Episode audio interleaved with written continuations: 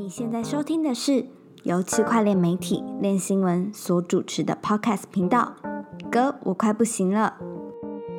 本节目由 FTX 交易所赞助播出。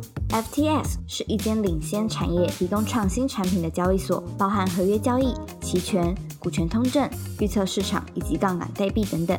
FTX 最懂交易员的交易所。我欢迎收听这一集的《哥我快不行了》，我是韦德。我是 Jim，我是 Perry。嗨，大家好，不知道大家在中秋连假过得好吗？我个人经验的话，是我在中秋连假其实不怎么看币价啦，因为都是红色的，惨很惨的一片这样子。其实好像不要看你整个放假心情会比较好。你们在假期的时候有看吗？我就看到红红的月亮，就知道不太妙。俊哥，你有看吗？我就我就是为了工作而看而已。哦，为了工作而看而已。对啊，对我也是，就是我们当然自己在有有有一些 crypto 投资嘛，但是在看到这种状况的时候，就会可以有另外一个身份跳脱出来。我们就是把它当做是一个这个，我们是媒体的观察者，我们只在看这个市场变动而已。我们不要去想自己的投资到底变成怎么样，会心情上会比较好一点。这样真的骗得了自己吗？我我还好，因为之前我们其实有观察一些数据啊，然后看起来有一些过热的现象，所以的确我有把一些资金先抽出来，就比较没那么痛啊。对，对，怎么没有在上班的时候跟我们讲？难怪你最近那么冷静。好啊，那在中秋连假期间，就是当然这个市场一直下降嘛，那传统金融有很多。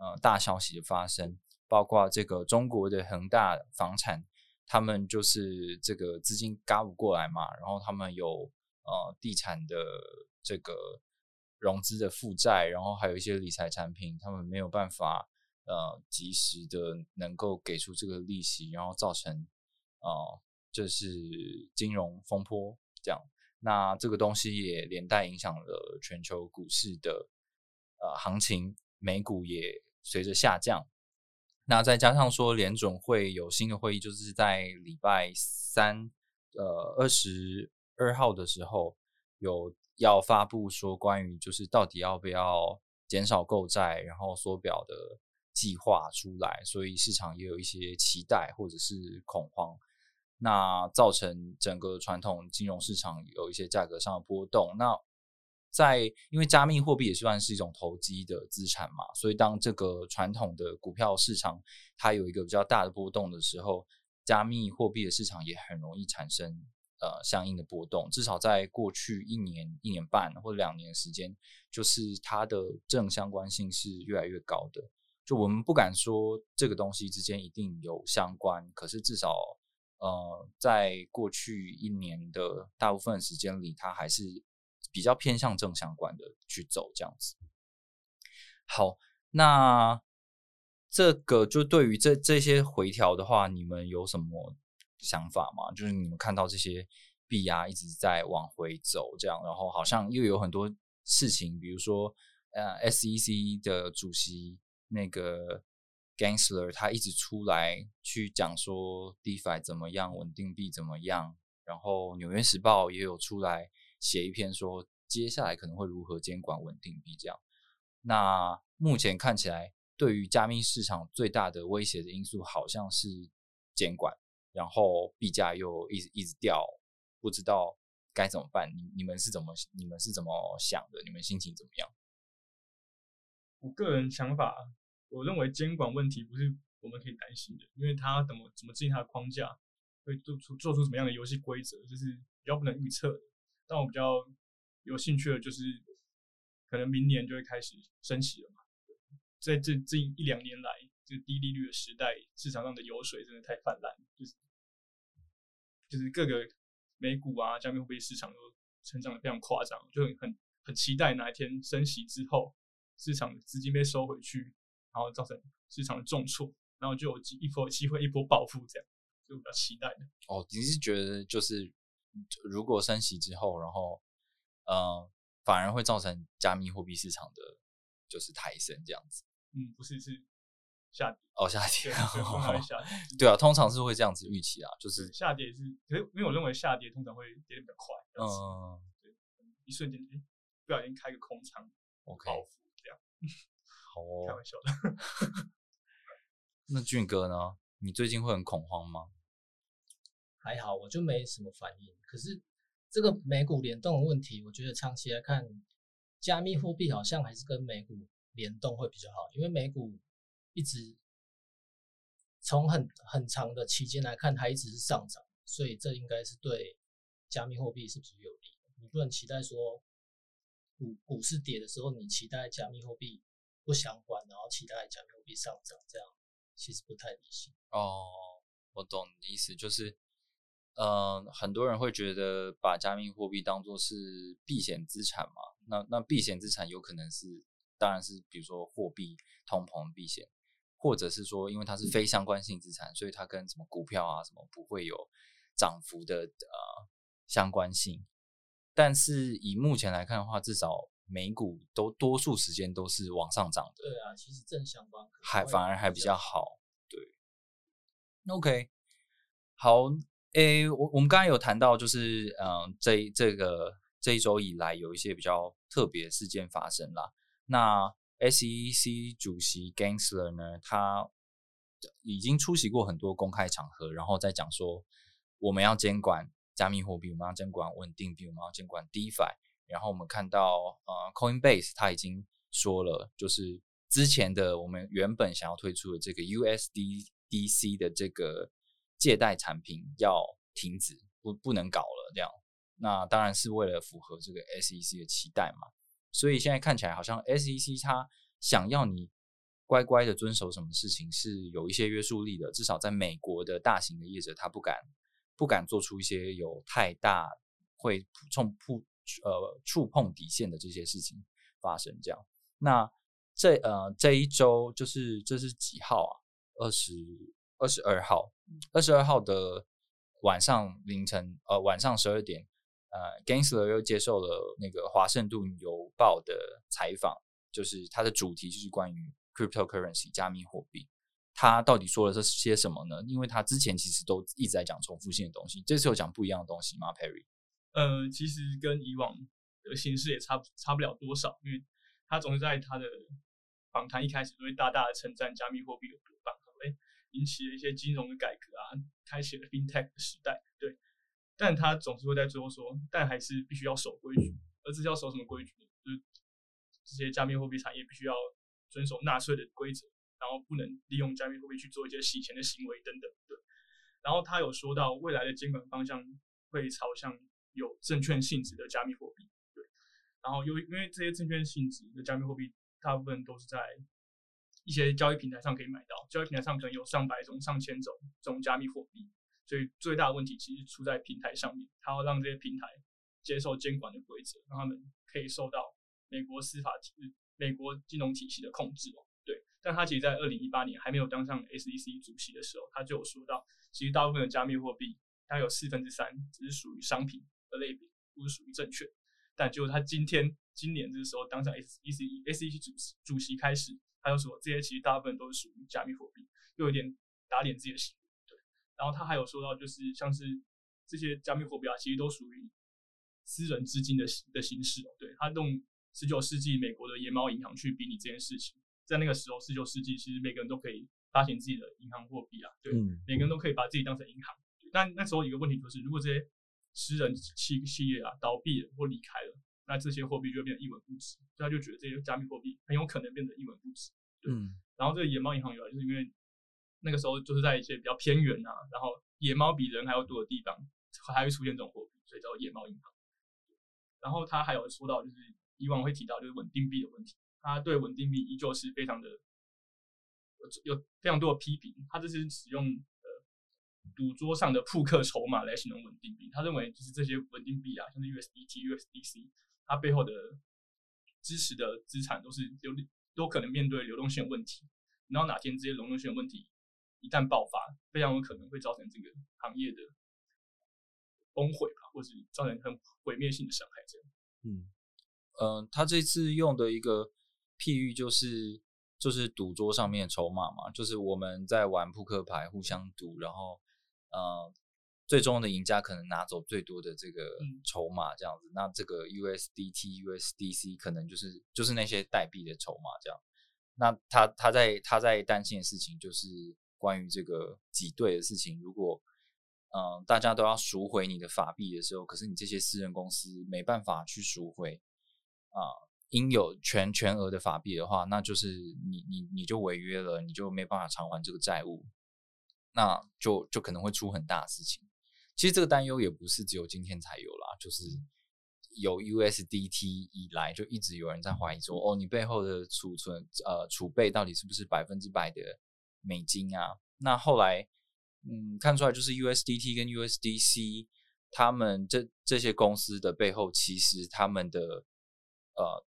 储备资产都不是百分之百法币嘛，就是他们还是有一些啊债对短期票券啊，有一些债券啊等等的东西这样子。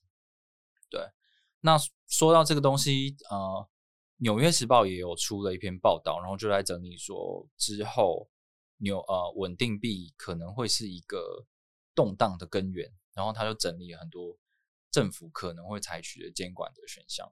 我觉得这件事情蛮特别，因为。嗯，之前不太会有，当然会有，会有媒体一直去质疑说，USDT 它背后的钱可能是不是百分之百，所以有它的风险这样子。但是他们并没有用很强、很很大幅的篇幅去写说，哦，那之后政府可能怎么样监管这件事情？对，从不信任公司、不信任这个公司到好，我们承认有这个东西存在，那它可能会带来。整体性金融风险，政府可能如何监管？这样，其实这过去已经有很多的，嗯，金融机构，就国际金融机构都做出关于稳定币的评估报告啊，然后做出很多建议。这样，他他这一篇其实是有点是把它整理出来了，说如果我们今天要监管稳定币的话，我们会怎么做？好，那他呃写了些什么呢？首先第一个是说，他过去大家大家会说稳定币。它的存在，因为它市值规模太小了，所以它对整体金融情况其实不构成威胁。但是在这篇报道里面，他已经说，就是说他觉得之后政府可能会把稳定币就是划分成具系统性风险的东西，这样，所以他必须要接受金融监管。而且呢，在第二点部分，他也提到说，稳定币是一种证券。那如果你被归类为证券的话，你就是要有有一些高度的需要有高度的金融监管。因为其实我们也知道，说现在稳定币它不是一对一对比美元，它还是会有一些浮动这样子，呃，等等因素，他们把认为说这个东西它是有一个套利的空间，所以你是会有证券属性存在。还有第三点就是，他会把它当做是一种货币市场共同基金去监管它。再来就是，他会把稳定币呢作为就是。云印稳定币的这些公司当做是银行一样对待，所以就是你必须要接受银行法的监管。你等于是呃拿了很多的法币存款，然后你发行了稳定币这样子。还有就是说这个东西呢，它可能会跟 CBDC 就是央行数位货币去去竞争。那这个东西就是。呃，要要也是要看说美国到底会不会推出啦。可是他目前说这个东西很重要，然后我们也在研究，然后我们接接下来会做讨论。这样，他我们不见得会发行，可是我们有在看。那如果有真的美国有自己的 CBDC 央行数位货币出来的话，那势必在跟稳定币上面要如何的呃并存共行，我觉得还他们还有很多需要讨论的地方。还有就是展开国际合作，展开国际合作这件事情是可想而知啊，因为呃，数位稳定币的话，它一定有很多的反洗钱、反恐规范需要需要遵守嘛。那怎么样可以去掌控这些金流，然后不触犯到法律的话，话我觉得就是一个必经的过程。然后各国各国共同的呃建立一个网络，然后彼此联络，我觉得是嗯。就是一定会做的事情，这样子。嗯，这篇文章大概就就讲是这样子的内容。那为的，你觉得 CBDC 有可能会击败稳定币吗？之后在数位货币推出之后，CBDC 有可能击败稳定币吗？嗯，我我觉得如果是要把 CBDC 当做是目前像是我们在比如说币安啊或 FTX 啊等等的平台上面当做是一个加密货币的呃筹码的话，就是像像是那个 Gangster 讲这样子嘛，它就是一个你你先把你就是先跳出这个投机市场，把资金闲置在那边稳定币值的一个东西的话，CBDC 可能不太容易吧，因为 CBDC 必须要遵守很多的呃反洗钱的规范，然后而且这个账本感觉也不会是一个国际共通的账本啊。如果你是比如说你是数位新台币的话，这个这个账本可能还要跟国际的呃各个各个不同国家，你有那个交外汇的交互的时候，就你要怎么样去维护这个账本，这可能还需要非常大的、非常长久的一个一个合作发发开发的空间吧。嗯，所以我觉得，嗯，CBDC 要直接拉到这种跨国际的应用，而且是每个人都可以非准入，就是这个叫什么 permissionless 的的进去，就每个人都可以用，每个人都可以互相转，然后互相交易，这件事情可能没有这么没有这么容易被被取代吧。嗯，如果是这样子的话，这个 CBDC 可能会是全世界最强的一种数位货币。对好啊，那我们第一个比较这个硬一点的话题就是到到这边。这个看我们练新闻小老师本身也是快睡着了，他在做 他别的事情。好啊，哥，我快不行了呢，终于也来到了有业配越来越多的机会了。那我们今天想要来聊的就是，呃，加密货币真的很多很多标的可以投啦，就是从现货啊，然后你可以买合约，又有 DeFi，然后现在又有 NFT，那。每一种其实都有它的风险，而且风险超高。我只能说，从过去到现在，我都觉得风险超高。如果你不是第一个，那你就是准备当最后一个，太有道理。然后，对，所以，所以其实，在在这个领域也非有推出非常多，呃，就是保守型的投资产品嘛。呃，像是台湾的话，我们会用一个合理的、合规的法。法律上面的术语就是叫做债权这样子，那这个东西在各家的法币交易所其实都都有推出。那那他们推出的这个利率肯定是不比那个什么 DeFi 这些东西还要还要高的啦，就会觉得哇靠，怎么怎么这么低，怎么样投这样？但是但是关键就是说，至少这个东西是让你用多数啦，是不是用稳定币下去投，然后它给你的年年化报酬率呢是高于银行的利率这样。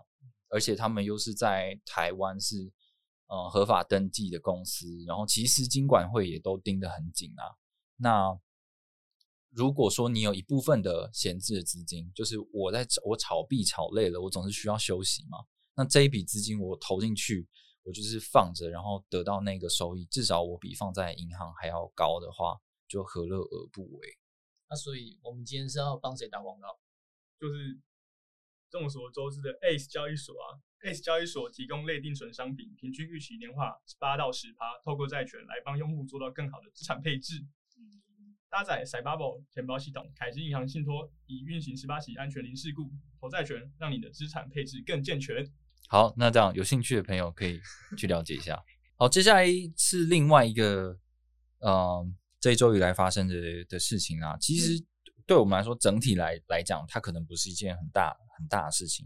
就是 Sushi Swap 的代币发行平台 Miso，它又出事了。那它出的事情基本上就是代币被盗嘛。那这个我觉得，在在在 DeFi 的世界，东西被盗不是什么大事情。但对我们来讲，有一个比较大的消息是说，他们的这个这个主要的开发领导人就是 Marki，他他下台了。他是从这个领领啊，这就是这个 leader 变成了一个顾问职的的角色。那这件事情其实算是一个一个里一个里程碑吧，因为从去年这个 Sushi Swap 出现之后，他他搞了一个东西很有名，叫吸血鬼攻击，就是去攻击这个 Uniswap，说大家把你们在 Uniswap 的流动性都移过来我这边，我给你们流动性挖矿奖励。然后之后呢？过一段时间之后，你会你的流动性会整个被迁移到呃 Sushi Swap 上面。当时这个一件事情引起了轩然大波，然后呃，Sushi Swap 也就这么活了下来，活到现在，然后也走出了他自己的一条路。俊哥，那这个 Miso 到底是什么事情啊？Miso 他就是他在九月十七那一天，他被盗了大概八百六十五颗以太币吧，然后，然后这个币过没多久又全部被还回来，然后疑似是内部团队有一些纷争，对，那这件事之后马上又接着外诶、外媒了 Block 又爆料说他们的领导 Marky 要离开了，他已经被那个多签钱包给除名了。那因为当 Marky 当初几乎是一手把 Sushi Sushi Swap 拉抬到现在的规模，是大家都很看好的一个开发者，所以传出他要走之后，Sushi 的币价直接跌了二十趴。不过后来 Marky 隔天早上吧，他就发了一个声明，说他其实只是要转顾问而已，而且一个礼拜前就决定了。那我觉得这件事，哎，Sushi Swap 他提前被 The Block 爆料，其实蛮衰的。因为 Marky 他其实只是要转过问，他们要离开，然后币价也不应该跌这么多。嗯，当初嗯，就那一天晚上 The Block 爆料之后，然后 Paradigm 呃 u n i Swap 创办人都有出来算，哎，他们缓都缓夹这件事情吗？哎不是缓夹，他们出来就感觉是跟跟 Marky 告别，就是很欣赏这个开发者，哦然后跟他告别，然后。他们的言论有点像是宣告，哎、出去 swap 你大概就到这里这辈子大概就这样，有点这种感觉。嗯，那其实事情没那么严重，因为他就是转顾问。对对嗯，我记得他有说他还是会继续为这个这个 project 做奉献嘛，就他他只是没有没有离开这样。那呃，他的下台有很多大咖都有回复嘛，就 Uniswap 也有说也有称赞他说哦，他他很赞啊，怎么样？因为我们都刚刚有前面提到说，Sushi Swap 他出来是因为当初对 Uniswap 的吸血鬼攻击，啊，最一开始的那一个那一个开发者叫什么名字来着？我都忘记了，你你记得吗？Nomi 吗？对对对，Nomi，，Nomi 就 Nomi 他他就就把他币卖一卖之后就就就就散人了嘛，这样，然后 Marky 就接下这个重责大任。当时的那个苏西的币其实就跌到一个谷底，可是 Marky 接手之后，其实他又再创高峰，就到一个很不错的的的高点，这样，那也拓展了很多业务啦，就是借贷啊，然后呃那个什么 NFT 平台他们现在也在做啊，然后还有什么 Trident 啊这些东西，呃越来越多，然后跨了很多个链，这样，苏西他好像一直在在扩展他的业务，就什么什么都做这样。嗯，这个就是一个比较不一样的策略。之前我们 podcast 里面有提到嘛，它好像是一个大大熔炉一样，就是它什么功能都要有。对，那关于这件事情，我就也有访问了一下，就是苏西团队里面的人，就因为我有点搞不懂，我就想说，你们到底是你们到底是这个因为被害的这件事情，所以呃，Marky 就要下台吗？但是就跟俊哥讲的一样，就是其实 Marky 要下台，要呃，应该说他要变成顾问这件事情是早就已经决定的事情，只是说刚好这时候提前被爆料，然后然后发布而已。所所以它其实是是两两件事情这样子。对，然后呃，我就我就很好奇说，那所以接下来有有人要立的这个团队吗？那因为他们里面他们的内部团队好像不是很喜欢，就是说好像有一个领袖，就是要指导大家怎么做。其实他们可能还是一个很去中心化团队。这个我们在之前专专访里面也也有聊过这样。那不过就是。呃，我们之前有访问那个 Omakase 嘛，就之后 Omakase 的角色就是会变，他会承担更多的责任在在这个 Sushi Swap 上面，这样。对，所以我觉得如果对于呃 Sushi Swap 接下来未来要怎么发展的话，也可以回去看我们放在那个编辑精选里面的文章，就是这呃就是专访 Omakase 的，我们刚好就是有访问到 Omakase 这样，那他也有对于呃说。我会问他说：“为什么 Sushi Swap 你要做这么多东西？你你把一件事情做好，你不是可以？如果你做成功了，你就就很成功嘛。但你把自己力量分散这么多的话，你为什么要要这样做？那他当时又回回复我们说，其实他们在做的事情是想要建构一个生态系统，就是让很多人可以借由啊，Sushi Swap 可以做很多很多事情。他们他们他们觉得他们在做的是去中心化金融的基础设施，然后它可以衍生出很多金融功能，然后让很多人加入这个生态系里面。嗯，我觉得这个概念也是也是蛮好的啊。那就是说，看你你伸出了这么多出去，那是不是真的能够吸引这么多合作方、这么多用户到这里面，然后有另外一番的成长？这样，他们的 NFT 平台好像有很很大的愿景嘛，还要搞一个什么那个展览厅什么的，就你可以进去看很多的东西，然后有很多很多呃，现在 NFT 平台的痛点。之类的，然后他们在十月约一直一直延啦，现在要延到十月才要推出，就不知道怎么样。或许这个东西可以把 Sushi 再抬到另外一个路线，也不一定。然后他们 Try 点也还也还没出，就之前的这种新一代的 AMM 的东西也还没出来，所以不知道会怎么样。嗯，接下来我们还想要分享一个这周的消息。我我觉得现在就是俊哥越来越强大，因为他在看东西已经是我在什么 Twitter 在一般媒体上面看不到。我想说，嘎，你怎么找来这么猎奇的内容？这一段大家可以快转。我就觉得，哇靠，这个练习论的找消息的这品味已经是不与世俗争了，你知道吗？我们已经不再讲说什么。谁谁谁又讲说什么币价到哪里，然后什么诈骗杀人这种，我们都已经不讲了。还是有一点，是我们也没什么讲啊。王美运毒，王美运毒，巨乳王美运毒，对，这种这种我们就已经不讲了。然后他找到什么东西呢？就是关于一个一个比特币在西元。两千一百年的时候会发生什么事情？哇靠！现在是什么？二零今年是二零二一年，快二零二二年，所以是大概将近八十年后的事情。那时候基本上我已经挂掉，我没有办法验证这件这件事情。这样子，或或也也不一定啊，搞不好那时候那个生物技技术、医疗技术已经非常发达，我那时候可以见证事情也也不一定。总之呢，他是一个很酷的人，然后他他分享了一个关于他觉得。在二零一一二呃两千一百年的时候，比特币会发生什么事情？俊哥，这人是什么人啊？他是一个很早期的比特币核心开发者。据说他，哎，应该不是据说啊，就很多很多考证都指出他曾经跟中本聪有密切的联系跟合作，就是一个很厉害的开发者。然后他的污点就是他曾经曾经有短暂的承认奥本聪就是中本聪嘛。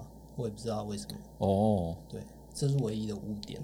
那 哎，不一定，搞不好他讲的是真的啊，就大家都误会奥本聪，误会奥本聪了吗？对啊，哦，对，所以，所以我们之前不是写过说那个哪个国家是挪威还是哪里吗？不是立了一个中本聪的雕像吗？对啊，那个真的应该是要弄成奥本聪的脸。哦，原来原来是这样。好，那那这个开发者 Garbin 他。他发了一篇文章，叫做《一个比特币可能的未来》。然后他开头先说，现在是二零六一年，然后比特币一颗六百万，加上通膨一颗六百万，差哎移到现在差不多是就未通膨之前，大概是现在的一百万吧，一颗一百万台币吗？美金哦，有点失望吗？会有点失望。不会，因为那时候我都死了，我怎我我有什么好失望？二零六一，二零六一哦，二零六一哦，对啊，几岁啊？算一下，去死啊！再加四十，不是，那是如果是二零六一的时候，基本上我对我对金钱这件事情欲望已经不会这么高了。说，除非我很颠沛流离了。你们最近有看什么鱿那个鱿鱼游戏吗？Netflix 的一个韩韩剧。对，就是讲一群负债的人，然后互相玩大逃杀游戏，然后拿到高额奖金嘛。一一个人杀掉一个人是一亿韩元这样子。一亿韩元对啊，除非我落入那种境界，我才会觉得说哇，干这个比特币一颗这样多少钱？这样这样。那时候希望还可以跟俊哥保持联系。俊哥有很多颗。好。那我要继续了。哦，好。刚才说到二零六一年嘛，然后一颗比特币六百万，那时候比特币主网它其实交易很少，然后区块奖励也很少，嗯，然后矿工都是一些巨鲸，他们他们是矿工，他们也是少数的交易，少数的交易发起者，所以他们他们发起交易，然后矿哎矿工费也是自己赚赚走，然后嗯。区块奖励也是他们赚走，哦，然后就是已经没什么人在用比特币的主网了，那可能在用的就是矿工。我们我们一边挖，然后一边营运节点这样子，然后嗯挖出来的东西其实也很少很少这样子。对，然后大部分的比特币都是跨链运行的，嗯嗯嗯。所以说主网才会有很少的交易。嗯那再可能再过等一下先解释一下跨链运行运行是怎么样，就是说，比如说像像现在在以太坊上面有很多的这种什么 WBTC，、嗯然后 REN 就 REN BTC 什么很多这种，反正我先把那个比特币先先锁在一个智能合约里面，然后在以太坊上面再再发行一个以太坊版本的像是映射过去这样子。然后到两千二一零零年的时候，这些巨鲸他们发现哦，哎，区块奖励已经几乎是零了，然后也没也没有什么人愿意在主网进行交易，因为你在其他侧链啊、其他区其他区块链上运行的比特币，其他交易费都很低很便宜，嗯所以主网根本没什么人在用。然后他们就决定关闭主网，然后烧毁所有这些锁定的比特币。哦对，从此以后，比特币就只是在其他区块链运行这样子。哦，这件事情就超猎奇的就这样，这故事就到这边吗？嗯，差不多。哦，但是比特币就没有死啊，它只是主网，它的意思是主网关掉，然后比特币透过其他链运行，它嗯还是很有价值的。那简简单来说，就是说，比特币运行了这么久，然后它所累积下来的这个价值，就转移到别的区块链网络上面去了嘛？嗯，就是我反正这个这个这个这个账本的记录，我们就让它停留在那边，然后也不会有新的账本记录出现的。那它的价值就是转移到别的链上，然后让别的链上去去应应用去运行，这样。呃，感觉好像它是它是嗯，觉得说未来会是一个多链然后跨链的一个一个世界吧。所以我们今天发表这篇文章的时候，也有读者说，怎怎么觉得我看完之后会比较想要买 ETH 还有其他这个、这个链的东西这样子。对啊，搞不搞不好会这样啦，我也不知道。可是我觉得比特币之所以有价值，就是因为它的它的网络共识很强嘛，然后所以也是因为它的它账本的安全性跟它的信仰者很多，让它有这个价值的存在。那如果说你把这个电子记录就是只是 copy 一份，然后到别的可能相对没有那么安全的网络去运运行的时候，它会不会依旧是是有价值？就那个价值可能是基于信仰，就是我知道说这个电子记录是比特币，而它有价值，而不是基于说这个网络够安全而它有它有价值这样。嗯，我我不知道这件事情会怎么发展，但可是可是我觉得某种程度上，我们其实已经走在这这个路上了，因为就是说，其实我们现在多数有在用应用的跟区块链有关系的东西，不是我用比特币网络再传给你，传给我，就是这不是在用支付网络的事情嘛？我们在用都是智能合约做出来的东西，然后它都在非比特币的网络上面运行，所以某种程度上，比特币其实已经被我们就是冷冷落冷落在这边。其实它虽然即便它还是很有价值，但是但是我们不太会直接拿比特币网络来做应用。嗯嗯，不过有另外一个变数啊，就是不是之之前我们有写过嘛，那个 Taproot 的更新啊，然后它可能可以开启很多功能，就比特币网络也可以做，也可以做 DeFi 这样。那如果这个东西做的很成功、很很大的话，嗯，或许又是另一另一番局面。合理合理的怀疑，合理的怀疑，因为这个 Garvin 他好像感觉比较主观啊，他对什么闪电网络啊、隔离见证这种扩容，他比较、嗤之以鼻。对比较没信心，所以可哦能就会朝跨链这个方向发展。哦，哦，可以哦。好，那我们这个我们这个故事就到这边啊，我们的科幻故事就到这边。一颗六百万，一颗六百万，好不好嗯？二零、我们二零一一年见，不准的话再去找他，他也死了，我大概二零六一。二零六一年。好，那这以上就是这周我们想要分享的两个事件，这样。那当然还有很多很多很多的事件发生啊，就是很多 DeFi 的新的开发出现啊，或者这些币又涨啦，或者是呃雪崩协议又涨又破新高，有很多 TVL 发生啊这些事情。嗯，对我我觉得呃虽然说行情好像不太好，就有点焦灼，但是还是很多事情在发生。那我们接下来其实有做一个呃专案，就是一个一个专文。这个这个专文呢，其实上一篇文章的一个延续，就是我们在今年二月的时候，有找台湾很多的 KOL 来预测说，你看好什么币，然后你现在持有哪些币种这样子。那因为是在今年二月关系，到现在他不管他们说什么币，基本上都已经涨很多啦，上上下下其实又涨很多这样。嗯，所以在我们有设计了两个 part，一个 part 是说，嗯，你你你怎么你怎么看你的的预测？你觉得你满意你的预测吗？你有没有什么漏网之鱼这样子？那再来的话，就最重要部分，也可能是大家最关心的部分，就接下来你怎么看？那这个就有点有点 tricky 哦。如果嗯币都涨到一定的境界嘛，它上去到历史新高，然后又下来，然后现在感觉有点焦灼。NFT 就是你总是觉得哇干这个泡沫什么时候会爆？然后 GameFi 又还没有真的。